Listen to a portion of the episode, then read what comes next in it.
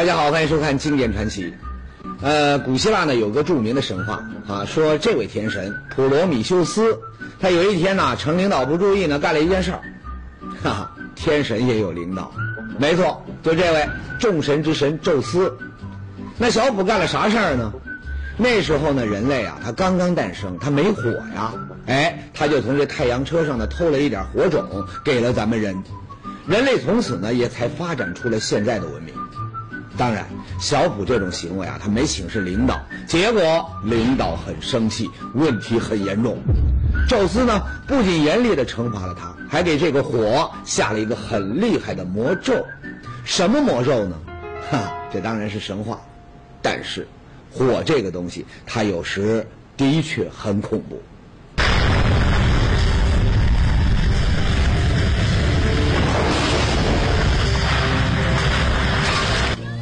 每当看到火魔吞噬着生命和财产，我相信善良的人都会感到心痛。有时呢，我就想，你说这个时候要是那个天不怕地不怕的孙悟空在，就好了。为什么呢？他有避火咒啊。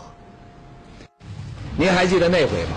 因为显摆师傅的袈裟，孙猴子呢差点弄得师傅没被烧死，幸亏他发现及时，哎，一个避火咒，结果呢寺庙都烧没了，他师傅呢却一点事儿没有。说到这儿呢，估计有人要扔砖头了。说红玉，你这不是瞎扯啊？人世间哪来的避火咒啊？你刚说的那是神话，是人编出来的。哎，打住，《西游记》是人编的，但是您说这世间没有避火咒，我看未必。为什么呢？先看一段真实的画面。这是湘西凤凰古镇当地巫师的一个表演现场，表演什么呢？下火海。据说呢，这是他们祖传的一项绝技。哎，你看到火堆里面夹出来的铁片没？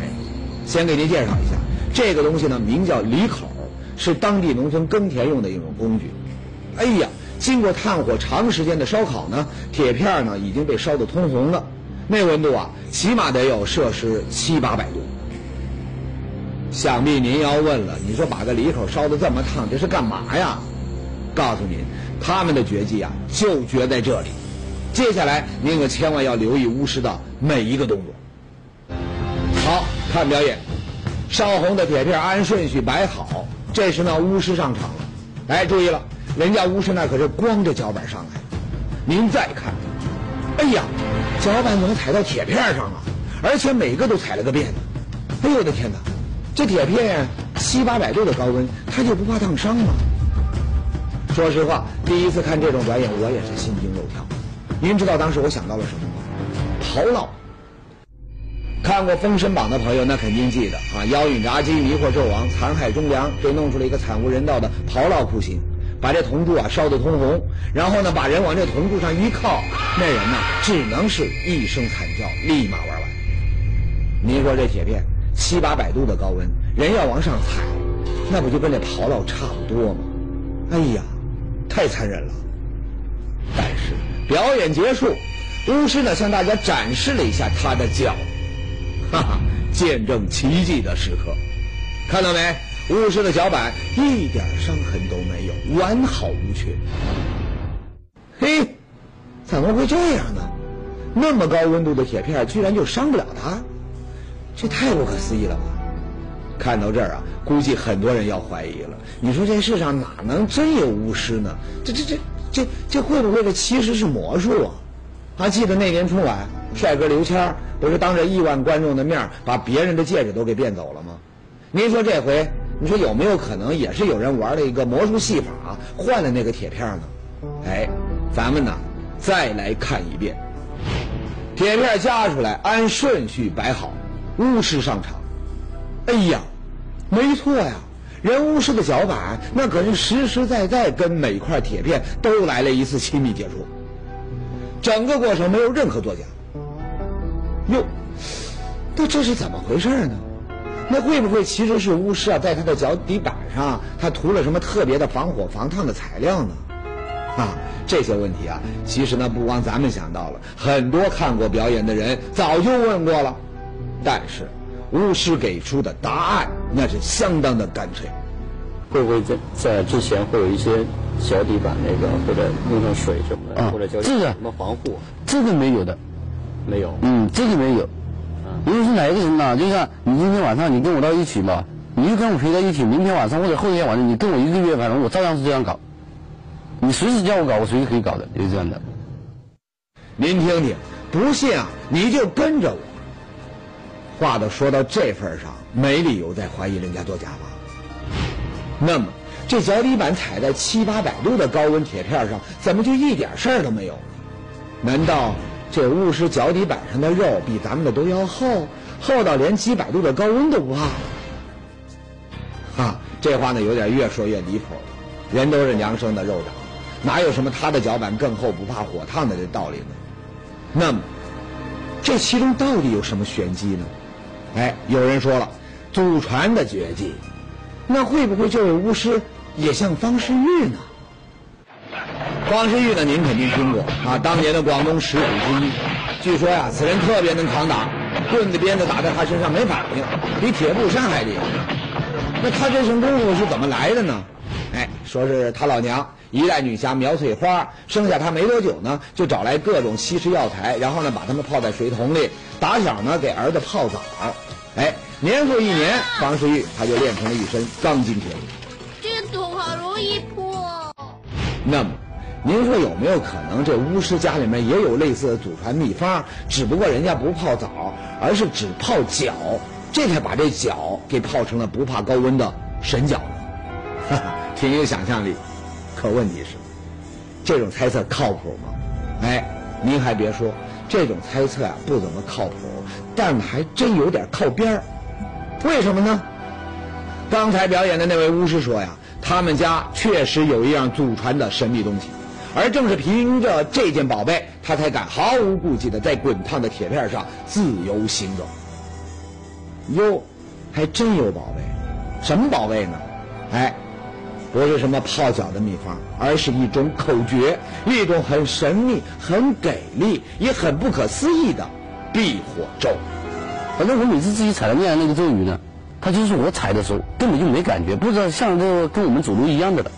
就从我父亲开始教我咒语的时候，我第一次踩的时候就上去，就是这样的，完全没感觉。听到没？一个咒语就能让普通的血肉之躯变成金刚不坏之身，神奇吧？看来宙斯的这魔咒也没啥了不起啊！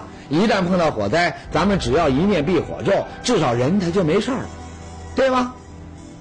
那么，这避火咒是真的吗？这个咒语又该怎么念呢？上节说到，表演的巫师说呀，他之所以敢下火海，完全是凭借祖传的神秘咒语。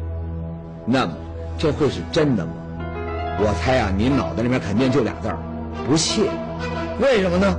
哦，一念咒人就不怕烫，这不符合科学道理。哎，说实话，我也觉得啊，悬。但问题是，这是哪儿啊？湘西，湘西这地方历来那可是神秘的很。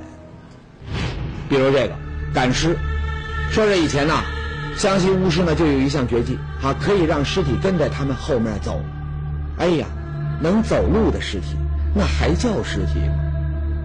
还有沉舟符，据说呢这里的巫师啊，只要一出符，那山里的神虫怪物都能被这个巫师给收起来。再说一个更厉害的巫术，蛊毒下蛊。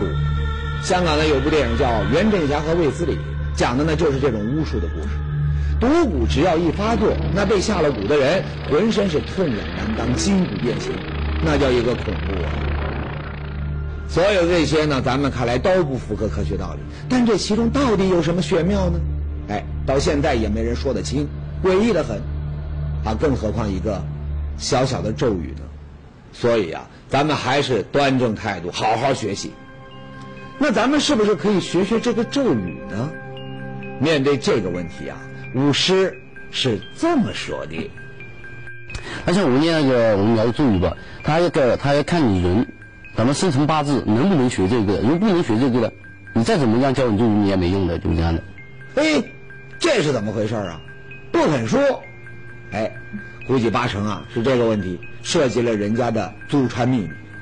哟，眼看咒语的秘密就在眼前，事情却戛然而止。您说这事儿给弄的啊，这不是让咱们百爪挠心、痒痒的难受吗？哎，第二天大家呢继续打听咒语的秘密，可没想到人家这还真是绝密，问不到，那怎么办呢？就在大家万分失望的时候，谁也没想到，突然有个人他就开口了，而他一开口，所有人顿时是欣喜若狂。说话的是谁呢？就是这位，名叫小麻，也是苗族人。他说呀，他虽然不会下火海，但他可以给咱们表演一下避火咒的另一套功夫——吃火炭。吃火炭，虽然这跟这赤脚下火海有点区别，但那也是在用皮肤去和高温接触，这道理可都是一样的。可瞧着他那么年轻，你说他能做到吗？可您猜这小伙子怎么说的？我吃木炭可说吃了两三年了。小妈说了，他虽然不是巫师，但避火咒那可是学全了，吃个火炭没问题。哎，说干就干。小妈呢，立刻就找来了一根木棍然后呢，就在一位苗族老先生家呀劈柴生火，开始了准备工作。不可以开的话，不能吃，因为你很难受的。哎，一番耐心的等待之后，木柴啊，它劈好了，火也烧旺了。接下来呢，就是小麻吃火炭的表演。大家睁大眼睛，期待着神奇的一幕。可是，谁也没想到，这时小麻呢，突然说了一声：“不能吃。”哟，折腾了半天不能吃，这不忽悠人吗？哎，不是，小麻说呀，缺了一样很重要的东西，而没有这样东西啊，他是说什么也不会表演的。什么东西这么重要呢？香。没有找到香，我不敢吃。如果找到香就可以了。小麻说的这个香啊，是祭拜用的燃香。小麻说，吃火炭之前一定要点香，如果不点，那就是对神灵不敬。待会儿吃火炭，神灵就不会保佑他，那就可能出现意外。听着这话，你说又是神灵又是不敬，那您可能觉得呀像是迷信，可人家小麻呢，那可是认真的很。一同翻箱倒柜。小麻总算是不负众望，还真找着香了。哎，你一定在想啊，那既然找到香了，那这回可以表演了吧？可您猜怎么着？小麻又摇头了，还是不行。还有一项呢很重要的事情没做。哟，这回又要折腾什么事儿呢？小麻呢说了两个字儿：法事。说着，小麻呀，他就去这水缸里面舀了一碗水。他说呀，这是法事当中要用到的。嘿，做法事一般不就是点香念咒吗？怎么还要用水呢？难道这水里面有古怪？哎，现场的所有人都怀疑啊，水里面有文章。为什么呢？咱们看过魔术，这魔术师表演之前一般会怎么样啊？大搞特搞，故弄玄虚，扰乱大家的视线。而您看，表演没开始，小麻又是找香又是倒腾，也是古怪动作一大串。那么。他最终的玄机会不会落在这碗水里呢？很有可能，对吧？有人要试探了，我可以喝吗？可以喝。这味道怎么样？井水的味道，跟你们好喝。平常水是不是一样的？那味道好喝多了。味道好喝多了，但也就是水啊。你觉得那个里面有没有什么东西放在里面？没有啊。如果你觉得里面什么东西没有，那就好；如果你觉得什么里面放什么东西，那就不好。哈哈，小伙子够聪明，一眼就看穿了大家的心思。他自个儿干脆就把话给挑明了。经过检验，水没问题。那接下来那就是小麻的表演了。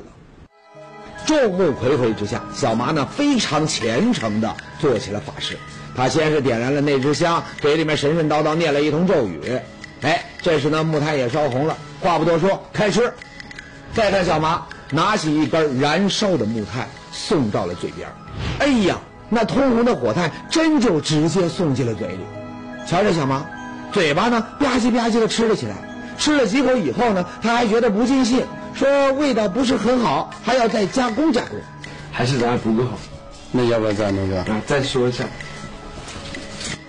通过再次燃烧，木炭呢已经闪出了红色的火苗。哟。看样子，别说吃了，就是靠近嘴唇，那估计也能烧出个泡来。可是小麻呢，却毫不害怕，再次把带着明火的木炭送到嘴边，一口一口的吃了起来。哎呀，吃的那个香啊，居然一点烫的感觉都没有。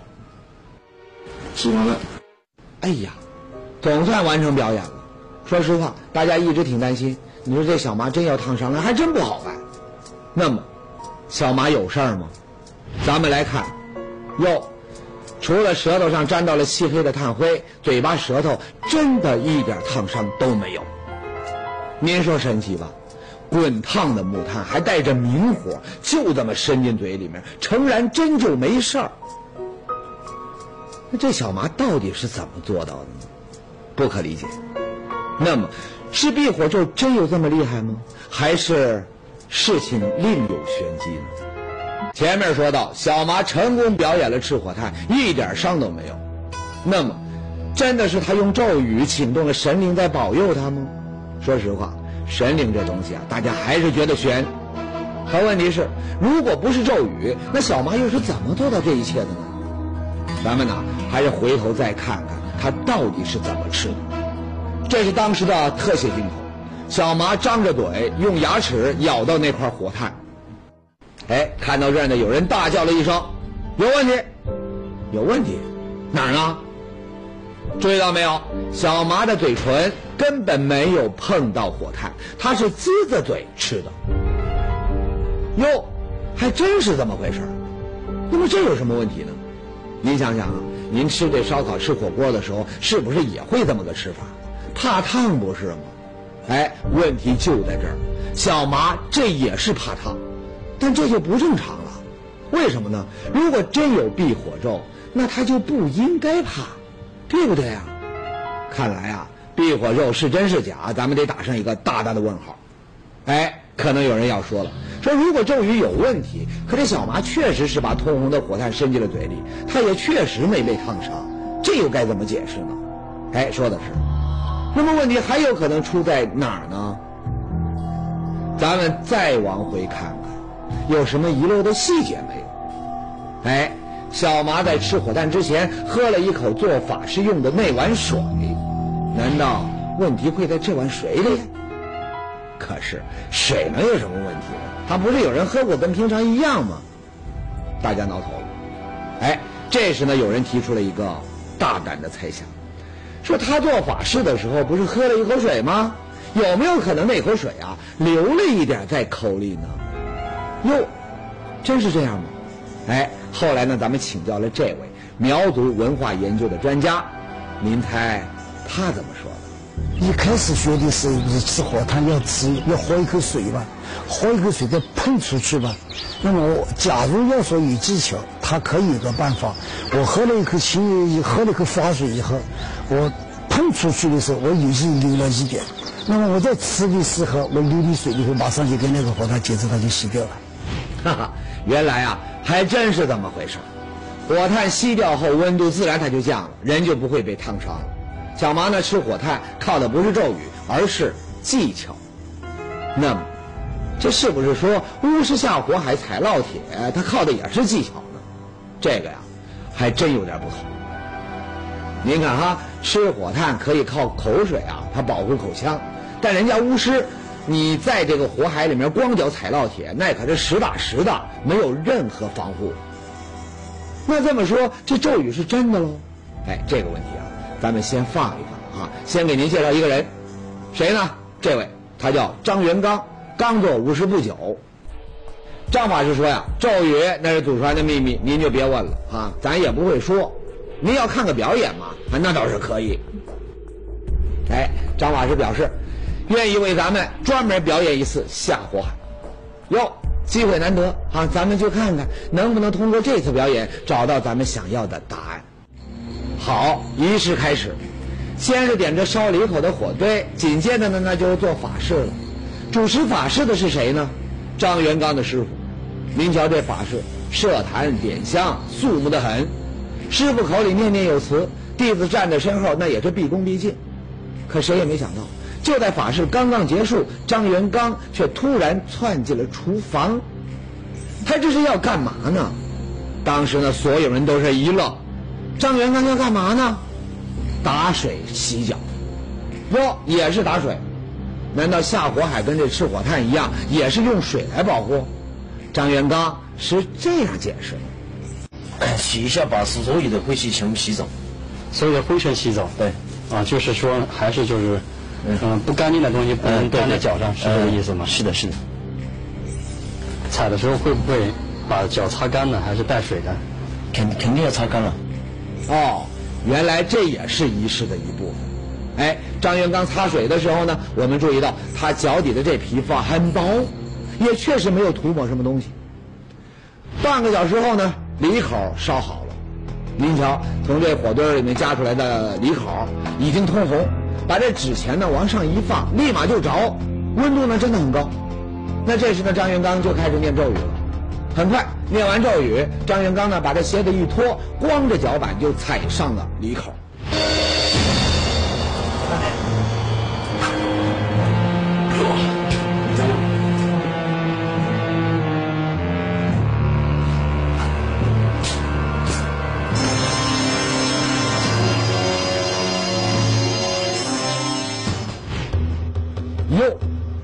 那么嫩的脚板，踩过高温的梨口，真的没有烫伤吗？哎，这就是奇迹，他的脚板上呢确实没被烫伤。那么张元刚到底是怎么做到的？真的是靠咒语？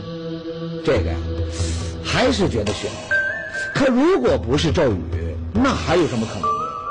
哎，我们把前后两位巫师表演的画面放一块儿，您也帮着看看，问题到底出在哪儿？瞧，这两个巫师都那么虔诚，哎，您注意没？他们之前的那位巫师呢，他踩离口的时候呢，会在离口上有一个短暂的停顿。可张云刚动作呢，好像更快一点，是直接在离口上划过去的。怎么会有这种区别呢？难道是他们的动作习惯不一样？但是有人说呀，不对，这里面应该有玄机。可玄机在哪儿呢？一时之间呢，还真是看不出来。那么，这里面是不是有玄机呢？后来啊，通过画面对比，我们还真就发现了一点区别。什么呢？您来看，两位巫师的脚板，前面呢咱们说了，张元刚的脚板呢皮肤很嫩，而之前表演的巫师呢脚板似乎要粗糙很多，有茧。哎呀，这个茧会不会造成两位巫师动作区别的关键呢？咱们知道。碱它是退化的皮肤组织，厚的话那就不容易烫了。说到这儿，那有人可能要说了，说你这不是瞎猜吗？那烧红的梨口，七八百度的高温，就算是碱，那也能给烧穿呢。可两位巫师的脚板，他怎么就没事呢？哎，说的是，但您注意到没有？这梨口也是有玄机的，怎么呢？梨口从这火堆里面夹出来的时候，温度确实有七八百度，但是。一旦加出这个火端你有没有发现它的颜色很快就变黑了？这是为什么呢？因为没有了炭火持续加热，它和常温空气接触后呢，它就会迅速降温。后来呢，我们测试过，变黑了的铁块有多少度呢？大概三百摄氏度左右。哎，这个温度啊很关键，为什么呢？咱们来听听行家怎么说的。一个普通作为一个人来讲，他的忍耐这个气温的能够达到极限，能够接近三百度。对于人来讲，从极限角度来讲，他是能够瞬间接受的。听到没？咱们普通人也能瞬间承受三百度的高温，当然这需要勇气，更何况巫师们经过长期训练，忍耐力那肯定比咱们强。再加上脚上长茧的话，那是不是就能够做到这一切呢？当然。这是我们的猜测，那么事情真的是不是我们判断的一样呢？采花口的法师啊，他的脚呢，基本上都有一层很厚的茧，这一层很厚的茧呢，要维持几秒钟到十几秒钟当中不要烧透。张姐这必备的条件，哈哈，事情还真是这回事儿。所谓避火咒，世间真的没有。那您可能会问了，那每次表演之前，那些巫师为什么还要念念有词、敬若神明呢？哎，这里面的玄妙啊，让专家来告诉你。你看他在那里呢，口中念念有词，实际上并不一定念多少词，但是他就是为了做好思想准备，你得运气的运运气，他都都准备好，要心态很平衡了，就不会出现那个手忙脚乱。哈哈，搞了半天，所谓咒语其实就是一颗定心丸，是巫师拿来给自己凝神打气的。那么，这是不是说湘西的傩戏表演它就是骗人的把戏呢？哎，也不能这么说。千百年来流传下来的傩祭已经成为一种表演艺术，是一种特有的文化。而这些表演傩祭的巫师，在把这种文化传承下去的同时呢，不仅需要勇气，也付出了很多代价。所以，咱们应该给予尊重。